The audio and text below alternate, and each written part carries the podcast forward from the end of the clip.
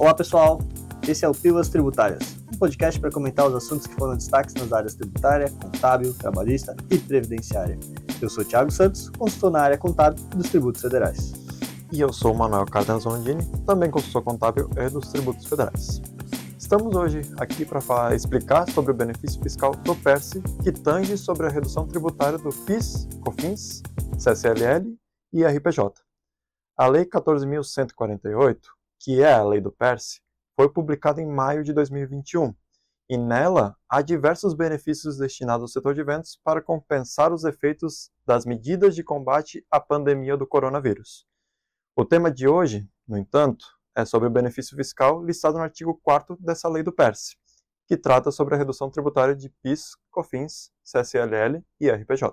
Então, é, esse é um ponto importante porque essa lei que foi estipulada para auxiliar o setor de eventos, como o Manuel bem colocou, ela não fala somente de benefício relativo a incentivo fiscal.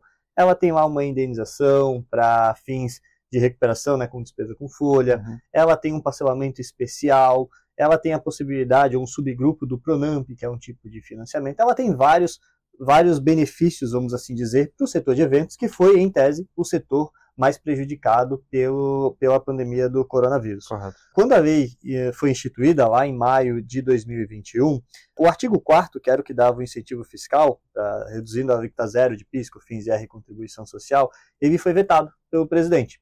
Claro que todo veto presidencial pode ser analisado pelo Congresso e pode ser derrubado. É claro que aqui o Congresso ele demorou um pouquinho né, de tempo, foi 10 meses, ou seja, o veto só foi derrubado em março de 2022 e aí, com a derrubada do veto, passou a ser possível a redução alíquota zero de PIS, COFINS, IR e contribuição social. Porém, se atente ao detalhe que a gente está comentando, que é só para os setores de evento, né, Manuel? Não é qualquer pessoa jurídica que tem essa redução alíquota zero.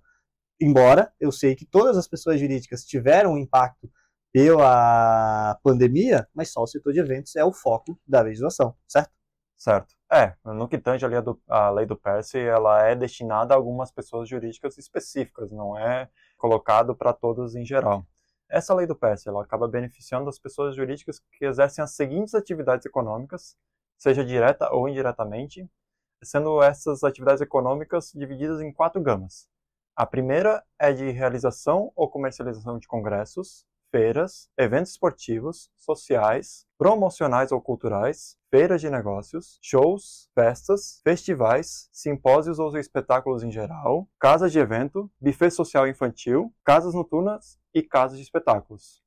A segunda gama abrangida pela lei do PERS seria as atividades de hotelaria em geral. Já a terceira gama é para a administração de salas de exibição cinematográfica.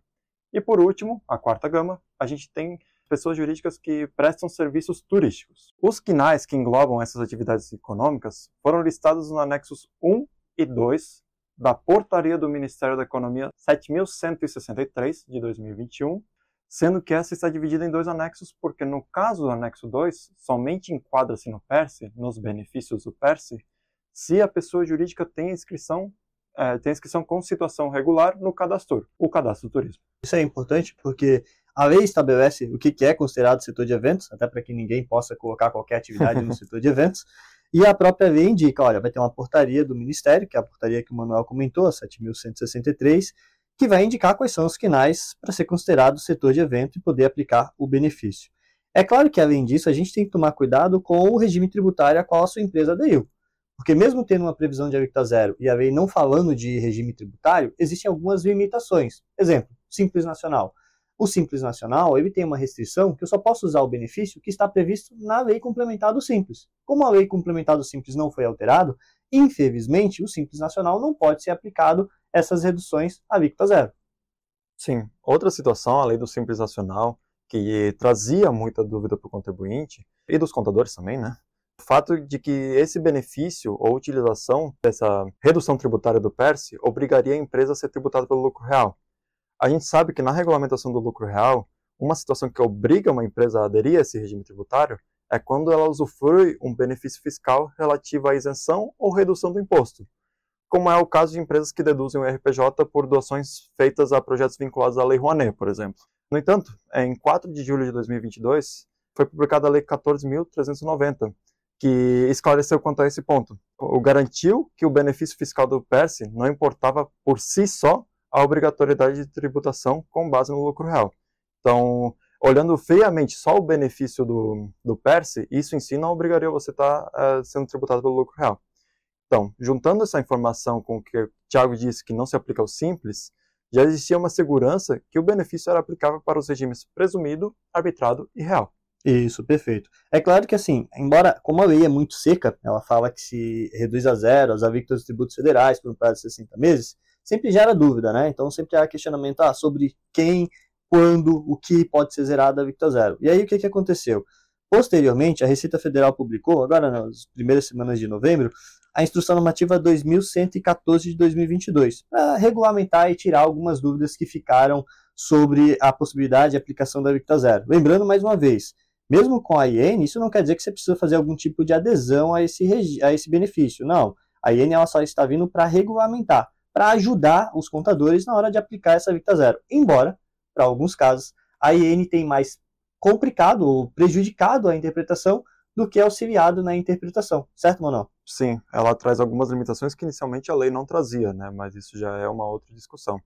Até é interessante que o Tiago citou aquela questão da adesão, é, realmente não existe uma adesão para ser feita nessa redução tributária. Essa redução você faz diretamente na apuração do contribuinte. Mas indo ao ponto da instrução normativa que o Tiago citou, a instrução normativa 2114, ela deixa bem claro que o benefício fiscal apenas vai ser aplicado para contribuintes lucro real, presumido ou arbitrado, não sendo possível ao simples. O benefício também só se aplica se o contribuinte, em 18 de março, já estivesse exercendo as atividades constantes no anexo 1 da Portaria 7.163, ou se em 18 de março já estivesse em situação regular no cadastro, no caso das atividades constantes no anexo 2 da Portaria 7.163. A redução tributária apenas é possível para os resultados oriundos dos anexos 1 e 2, não sendo permitido para outros resultados, tais como receitas financeiras, por exemplo. Embora o benefício aplique-se aos tributos de PIS e COFINS, a regulamentação também deixou claro que não se aplica a carga tributária nas entradas, ou seja, o PIS importação e o COFINS importação. Esse é um ponto importante. Então, o que o Manuel estava comentando é que, por exemplo, a lei fala que a alíquota zero se aplica aos resultados da pessoa jurídica. Então, nos levaria a crer que é sobre tudo. A IN não. A IN deixa claro que é só tem alíquota zero as receitas vinculadas àquelas atividades de eventos. Se, por exemplo, a minha empresa realiza uma atividade comercial, também tem atividade de evento, só a atividade de evento vai estar reduzida a zero. Os, as outras receitas que não estão vinculadas à atividade de eventos vai ter a tributação normal. Tanto que, por exemplo, para quem é lucro real, como é que eu aplicaria essa redução? Eu tenho que aplicar, tenho que calcular o lucro da exploração, ou seja, o lucro que eu tenho naquela atividade de eventos, para calcular quanto seria o IR, a contribuição social que eu vou deixar de pagar naquele lucro da exploração. Para quem é lucro presumido ou arbitrado é mais fácil. Basta não, não colocar essas receitas da atividade de evento na base de cálculo do IR uhum. e da contribuição social. E já para o PIS e COFINS, aí basta que eu coloque lá, uh, informe as receitas na FD Contribuições com CST 06 de alíquota zero, para aí não gerar o débito de PIS e COFINS. E aqui independe se eu estou no regime cumulativo ou no não cumulativo. E para finalizar esse podcast, a gente salienta que o benefício fiscal se aplica as receitas aos resultados relativos aos meses de março de 2022 a fevereiro de 2027, sendo que, caso o contribuinte acabe sendo tributado por outros regimes nesse período, para fins do RPJ da contribuição social, deverá fazer a apuração do lucro da exploração somente quando tributado no lucro real, enquanto que o período tributado pelo presumido arbitrado terá as bases de cálculo zeradas de RPJ e contribuição social para as receitas daquela atividade econômica. Isso, as demais receitas entram direto na base de cálculo. Correto. Bom, gente, esse foi o Pílulas Tributárias. Obrigado a todos que nos ouviram e aguardamos vocês no próximo programa. Até, Até a próxima.